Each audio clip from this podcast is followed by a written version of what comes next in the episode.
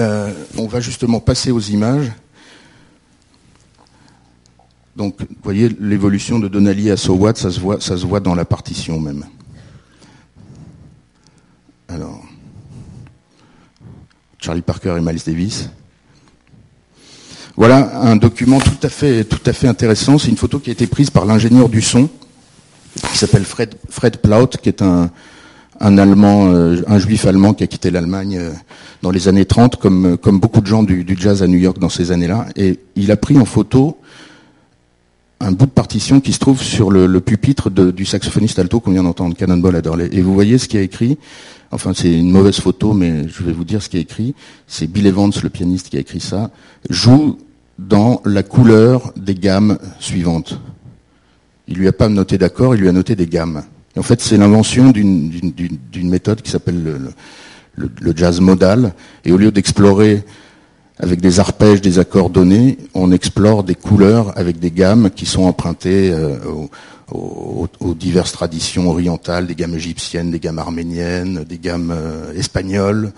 Euh, et pour lui, pour ce saxophoniste qui vient du blues, c'était particulièrement compliqué, en réalité. On voit aussi qu'il y a une, une boîte de médicaments, il, avait, il était diabétique et migraineux. Alors voilà, là, je vais vous mettre le, le, morceau en fait le plus important de, de, l'album, qui s'appelle Flamenco Sketches. Aucun morceau n'avait de titre.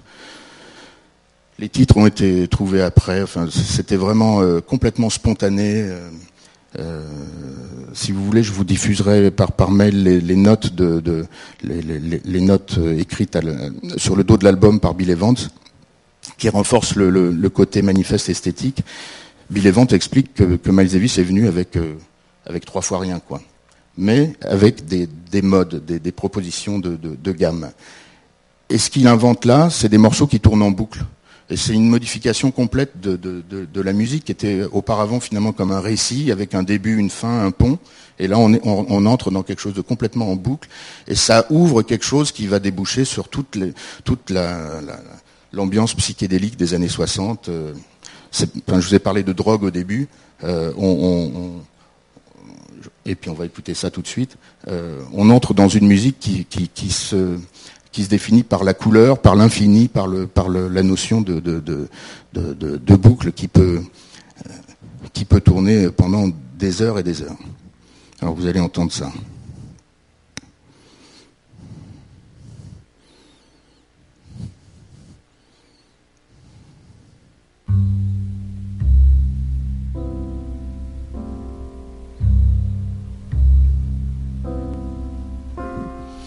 Là, on est dans une gamme de taux ionienne, le mode ionien.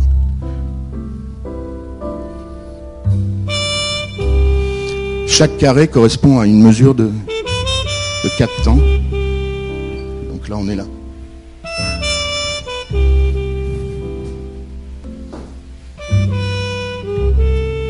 Là, on est là. On arrive là.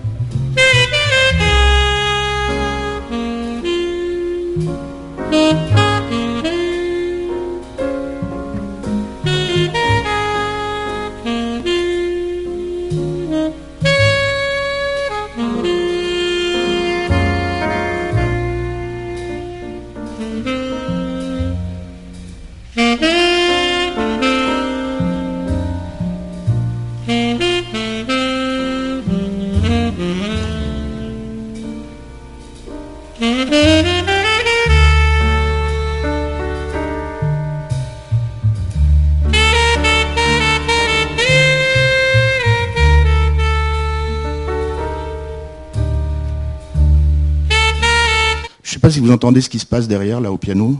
Encore une fois, le piano est une bonne façon d'entrer dans, dans, cet album. Il joue des accords de seconde, qui sont des accords absolument pas jazz, quoi. C'est, vous faites un do et un ré, c'est un accord de seconde, par exemple, ça sonne vraiment bizarre. Et comme ils utilisent des gammes, euh, là en l'occurrence un peu espagnoles, pour, une partie d'entre elles, ça sonne parce que ça, ça renvoie à des, à des traditions euh, qu'on connaît confusément, mais qui, rentre tout d'un coup dans le jazz, dans un langage euh, jazzistique. Je vous laisserai écouter l'album tranquillement euh, plus tard, parce que le temps, euh, le temps presse. je vais vous lire quelques, quelques extraits des notes de, Bill Evans sur la, pochette de l'album pour, pour confirmer le fait qu'il s'agit d'un manifeste.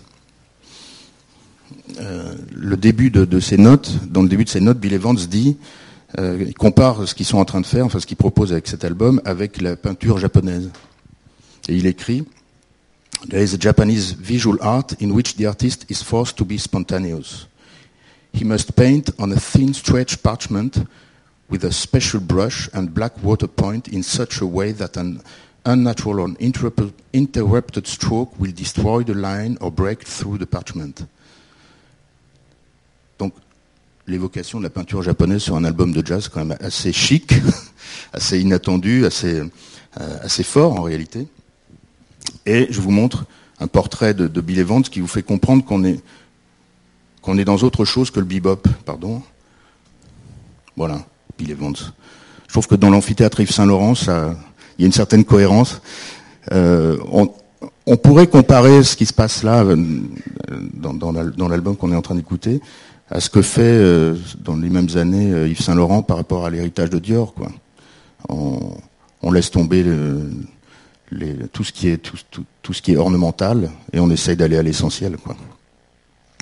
Bill Evans avait quitté le, groupe de Miles Davis peu de temps avant. Euh, il supportait plus d'être euh, d'être victime de racisme à l'envers en réalité, parce que dans tous les clubs de jazz, on, on, se disait mais c'est qui ce blanc euh, Il a, il a aucun swing. Euh, c'est quoi ce truc? Et Miles l'avait imposé en réalité euh, aux autres musiciens. Comme je vous ai dit, il avait invité Winton Kelly à venir sans le prévenir qu'il y avait en fait ce, blanc que Miles lui-même appelait Whitey, espèce de blanchette quoi. Dans, le forme, dans, la forme de, de leadership qu'exerce Miles, il dit rien à ses musiciens, il les met juste ensemble il les taquine, euh, il se fout un peu d'eux, mais en, même temps, il est très attentif à ce qui se passe. Donc c'est assez paradoxal. Donc Bill Evans avait quitté le groupe et il a accepté de revenir pour cet enregistrement. Puis après, il est reparti, ils n'ont jamais rejoué ensemble. Jamais. Et lui, donc Bill Evans a créé un trio qui a été euh, extrêmement révolutionnaire, mais ça c'est une autre histoire. On est proche d'Yves Saint-Laurent, non Alors ça, c'est pour illustrer euh, l'influence de, euh, de la pensée modale sur, ce que vous entendez là. Euh, George Russell était un, vendeur de, de, enfin c'est un musicien amateur au départ, qui était vendeur dans un, un, supermarché, supermarché à New York, et qui avait été atteint de tuberculose. Il est passé des mois à l'hôpital et il avait développé euh, tout un, toute une théorie musicale à partir des modes qu'il était allé chercher chez Cacciatorian et autres. Et, Miles et lui passaient beaucoup de temps ensemble, ainsi que Bill Evans et d'autres musiciens blancs. En fait, de la part de Miles Davis, c'était très étrange de, de, fréquenter des musiciens blancs et de réfléchir. Miles écrit dans ses mémoires, moi j'allais tout le temps à la bibliothèque prendre des partitions de, de musique classique. Je comprenais pas pourquoi mes, mes copains de jazzman noirs ne faisaient pas ça, et d'ailleurs ils s'en foutaient complètement, euh, les autres. Voilà George Russell. Je vous conseille d'écouter ses albums si vous, si vous avez le temps, euh, tous euh, réalisés dans les années 50, et auxquels Miles Davis a participé notamment dans Conception, là entend là, avec Likonitz, un, un, saxophoniste altiste blanc, qu'on ne peut pas imaginer plus, opposé à Charlie Parker, si vous voulez c'est l'envers du bebop. Quoi. C'est, une musique de chambre pratiquement euh, euh, jazzistique. Alors je vous ai mis ça parce qu'il y a une géographie euh, dans, dans, toute cette histoire. après la guerre, dans les années 48-49, Miles Davis se retrouve à peu près tous les jours dans la 50e rue, là, 55e rue, pardon, là où il y a le A, chez un, personnage dont on va parler tout de suite, qui s'appelle Jill Evans. C'est pas Bill Evans, c'est Jill G-I-L. Dans un sous-sol, euh, dans le sous-sol d'une blanchisserie chinoise. Et c'est là qu'avec euh, tous ces blancs dont, je vous parle, il, euh, il essaye d'inventer autre chose par rapport au bebop. Donc il y a aussi une histoire qui remonte à dix ans avant cet album, de, de recherche un peu ésotérique, des albums qui n'ont pas du tout marché, mais qui sont considérés aujourd'hui comme euh, extrêmement important dans, l'histoire de la musique. Et vous voyez que ici, 55e rue, on est à deux pas de cette rue-là, et dans cette portion de rue-là, il y a tous les clubs de jazz bebop. Et déjà, la démarche de Miles, c'est d'aller un petit peu ailleurs, si vous voulez. Bon, il joue là, bien sûr, dans la journée, mais le soir et la nuit, il va réfléchir avec d'autres musiciens à ce qu'il pourrait faire d'un peu différent. Voilà la 52e rue et les, clubs. Et voilà Jill Evans, qui est le penseur, en fait, qui, n'apparaît pas dans l'album, son nom n'apparaît pas, mais c'est lui qui écrit le petit roux bateau au début de So What, là, qu'on a entendu et qui est très, très debussien, avec Bill Evans. Ils ont passé toute leur vie ensemble, Miles Davis et Jill Evans jusqu'à la fin. Miles Davis est mort en 91, et dans tous ses projets, il y avait Jill Evans. Toujours. C'est des photos de Don Hunstein dans le fameux studio. Voilà Jill Evans à la fin de sa vie. C'est un pianiste, c'est surtout un compositeur, c'est un leader de big band. Et, vous vous souvenez de la publicité pour le, parfum là, de Ralph Lauren? En fait, c'est pas, pas Kind of Blue, c'est un album que Miles a réalisé avec Jill Evans un an avant, qui s'appelle Miles Ahead. Vous allez voir la pochette tout à l'heure. D'ailleurs, pourquoi ne pas, s'en offrir un petit bout? Je vais vous mettre voilà, je Summertime.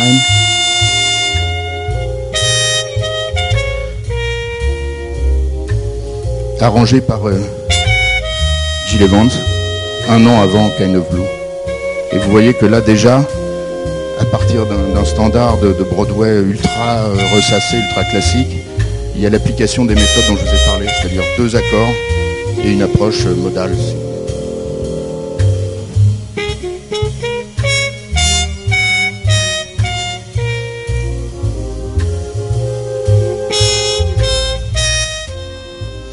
Avant de passer à la suite du, diaporama, pour, euh, pour aborder deux ou trois autres sujets, un peu dans le désordre, excusez-moi, euh, on n'a pas encore parlé de, Coltrane, qui euh, apparaît qui joue un rôle très important dans, Kind of Blue, vous allez l'entendre. Et Coltrane, lui, vient à la base du rhythm and blues et est en train d'inventer euh, complètement autre chose. Et leur chemin se croise pendant quelques années avec euh, Miles Davis. Au début, Miles Davis a du mal à l'imposer parce que c'est quelqu'un de euh, d'extrêmement prolifique qui joue de manière parfois très violente, euh, qui recherche la transe et qui est pas tout à fait dans l'approche dominicaine de, de, de, Miles Davis. Mais en même temps, c'est le, type le plus doué de sa génération et celui qui réfléchit le plus à la musique. Je vais juste vous montrer à quel point on est en 1959 à un croisement d'influence et d'inspiration musicale, encore avec une, une vidéo de ce type. Très peu de temps après Kind of Blue, au printemps 1959, Coltrane enregistre ce qu'on va entendre là et vous allez voir, je ne sais pas si vous allez réaliser ce que signifie ce qu'on va voir en termes de prouesse technique. En fait, il y a un accord à peu près les, tous les deux temps. Et lui se balade là-dedans avec les arpèges. Mais il réinvente les arpèges. Il reste dans un... C'est la fin du bebop, si vous voulez. Voilà. 59, c'est la fin du bebop et c'est ça.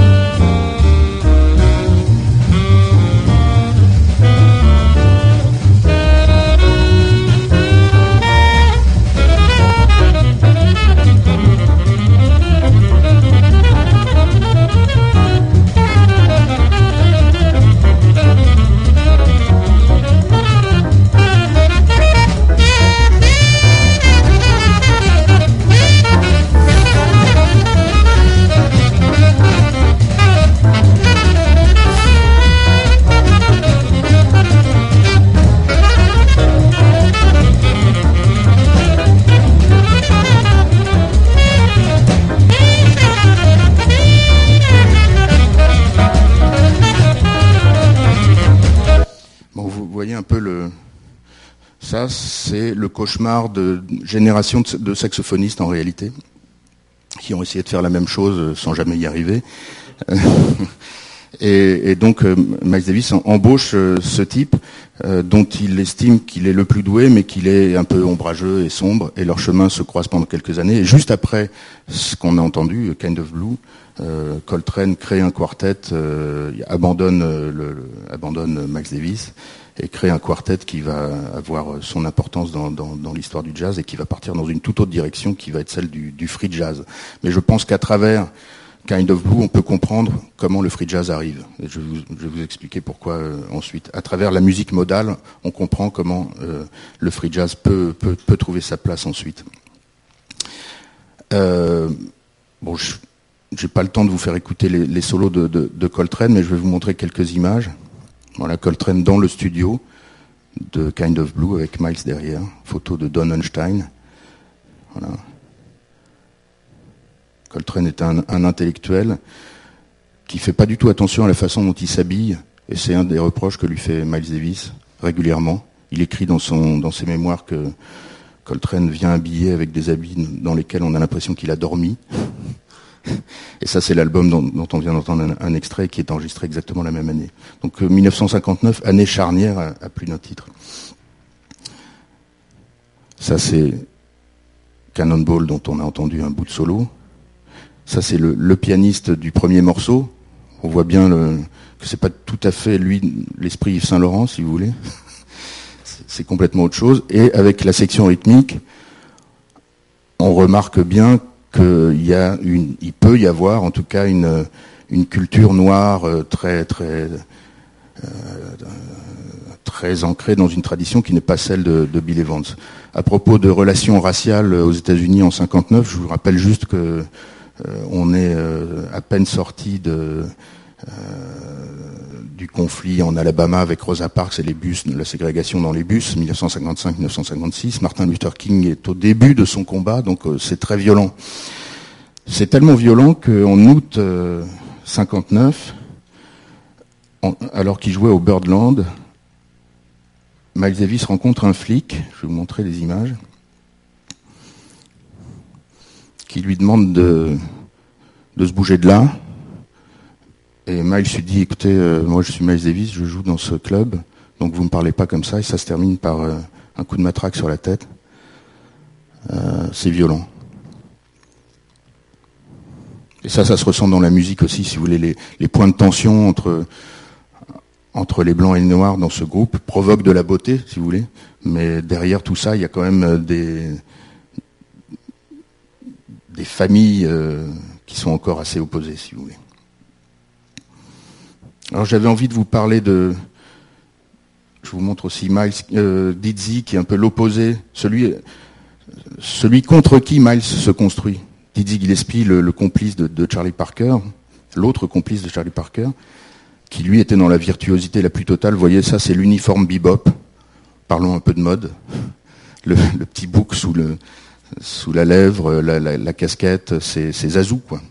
Et Miles s'est construit en opposition euh, à, Dizzy Gillespie. Et le génie de Miles, c'est que sans, la virtuosité de Dizzy, Gillespie, il a réussi à finalement aller plus loin, je pense, dans, la musique, en, assemblant des talents. C'est un assembleur de talents, euh, Miles Davis. Au fond, c'est un directeur artistique. On est dans des problématiques que vous rencontrez souvent ici. Je vous ai mis cette photo parce que la sourdine joue un rôle énorme. Vous voyez, ça, c'est une trompette sans sourdine une trompette éclatante, c'est une trompette euh, euh, magistrale, et ça c'est une, trompette intime, c'est le langage de, de, la séduction intime. Et à partir de 1954, Miles Davis utilise systématiquement cette, sourdine, on l'entend dans, la moitié des morceaux de, Kind of Blue.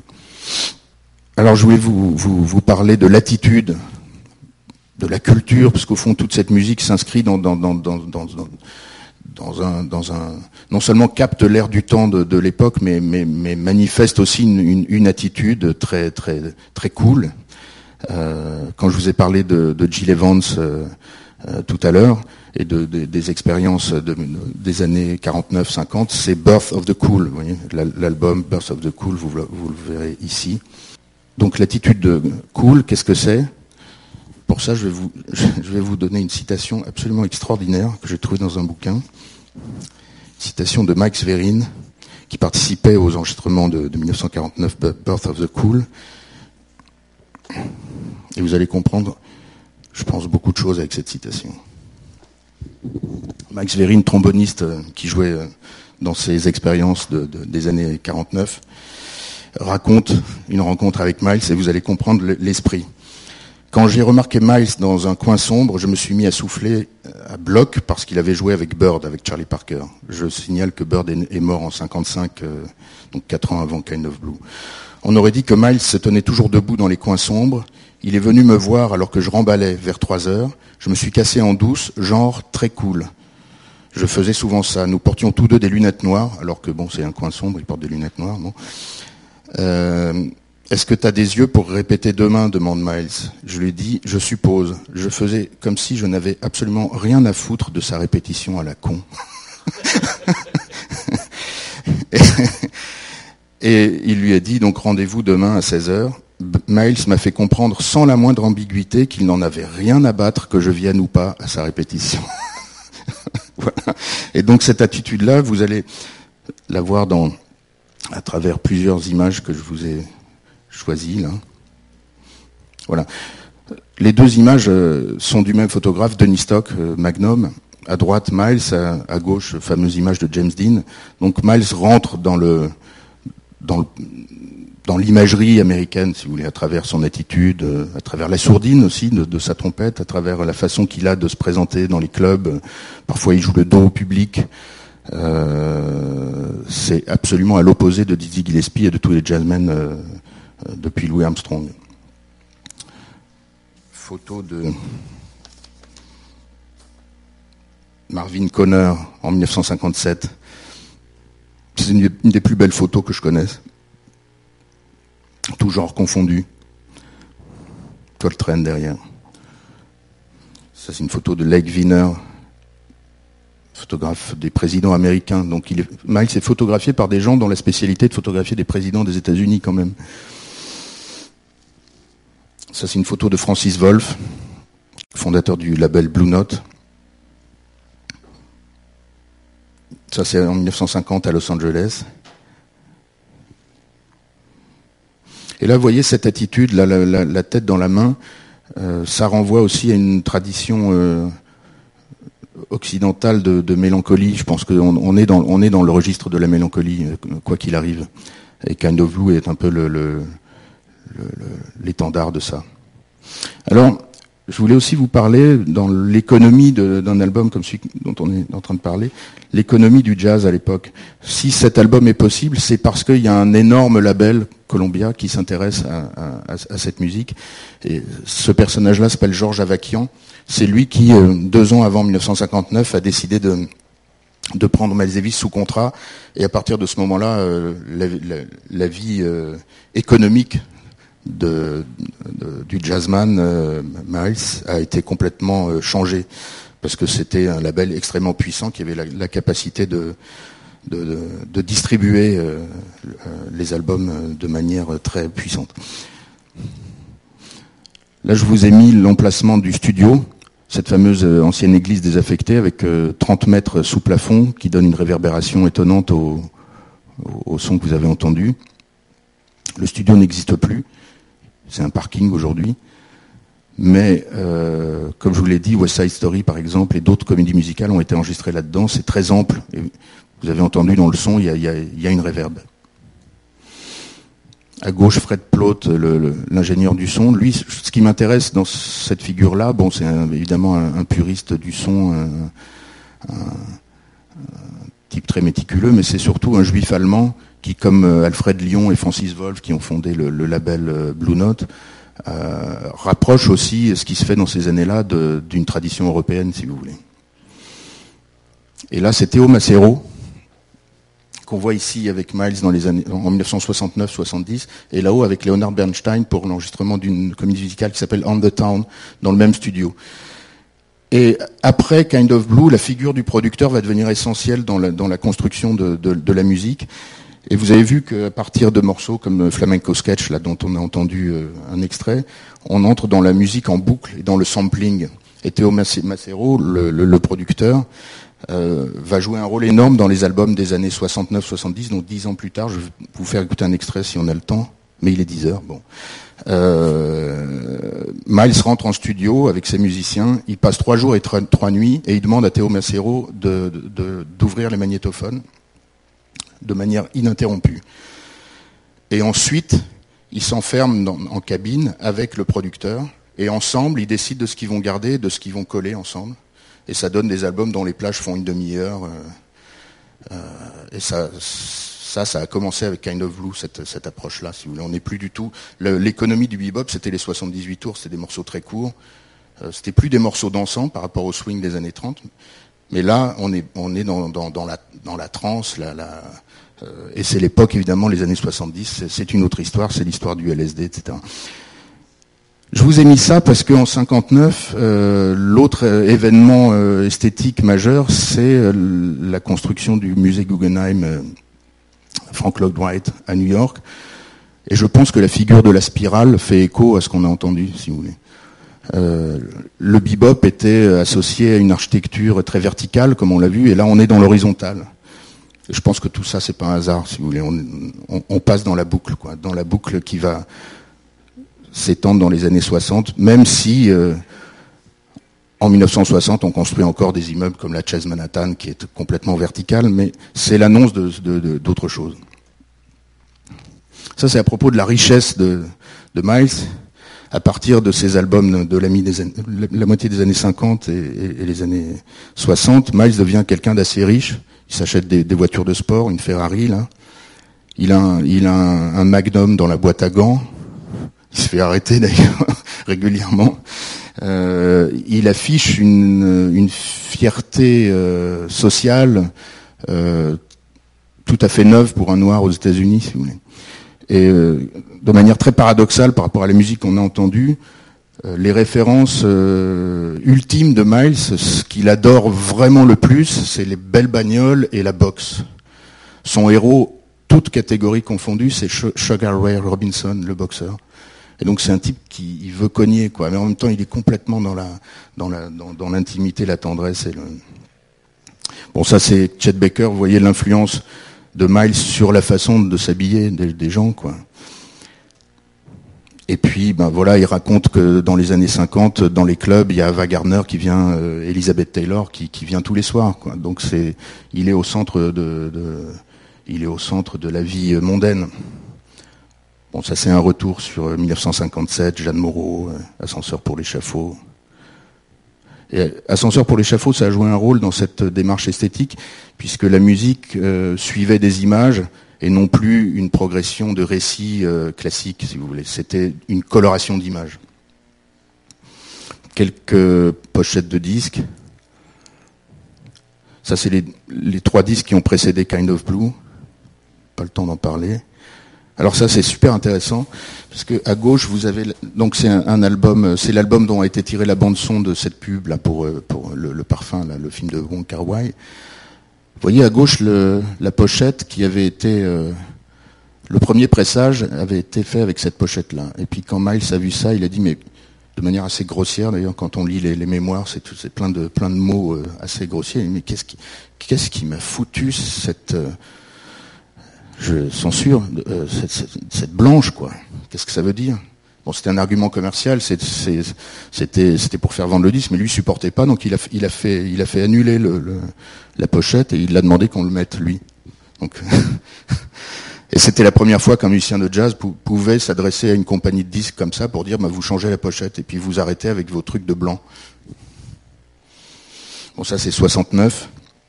Il faut écouter ça. Ça c'est l'autre. Il y a des, repères comme ça. Et là, on est dans le dépouillement maximum, c'est-à-dire que les gens, les musiciens rentrent en studio, notamment John McLaughlin que vous connaissez peut-être, un guitariste anglais. Et puis Miles dit à McLaughlin, ben tu vas jouer un accord de mi. Ah, on a encore deux minutes. A, tu vas jouer un accord de mi. Et McLaughlin, qui est un super guitariste, il dit mais je veux pas jouer un accord de mi, quoi. C'est n'importe qui peut faire un accord de mi. Et, Mike dit non seulement tu vas jouer un accord de mi, mais tu vas le jouer pendant une demi-heure. Et ça donne ça.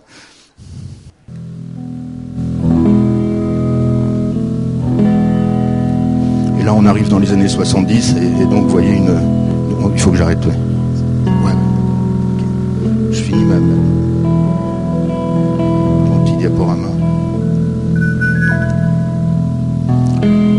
70 Beaches Brew euh, avec des morceaux qui durent trois quarts d'heure.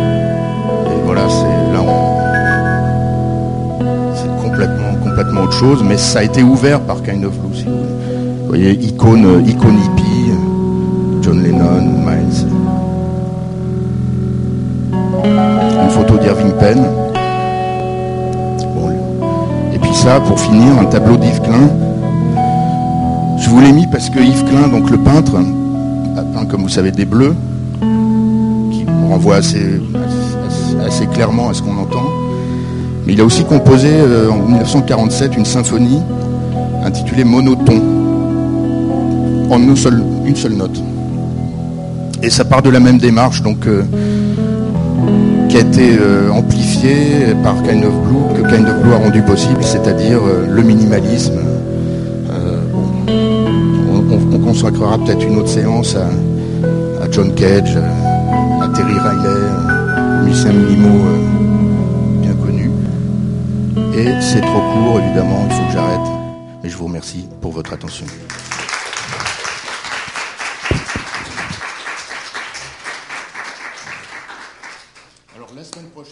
encore de, jazz.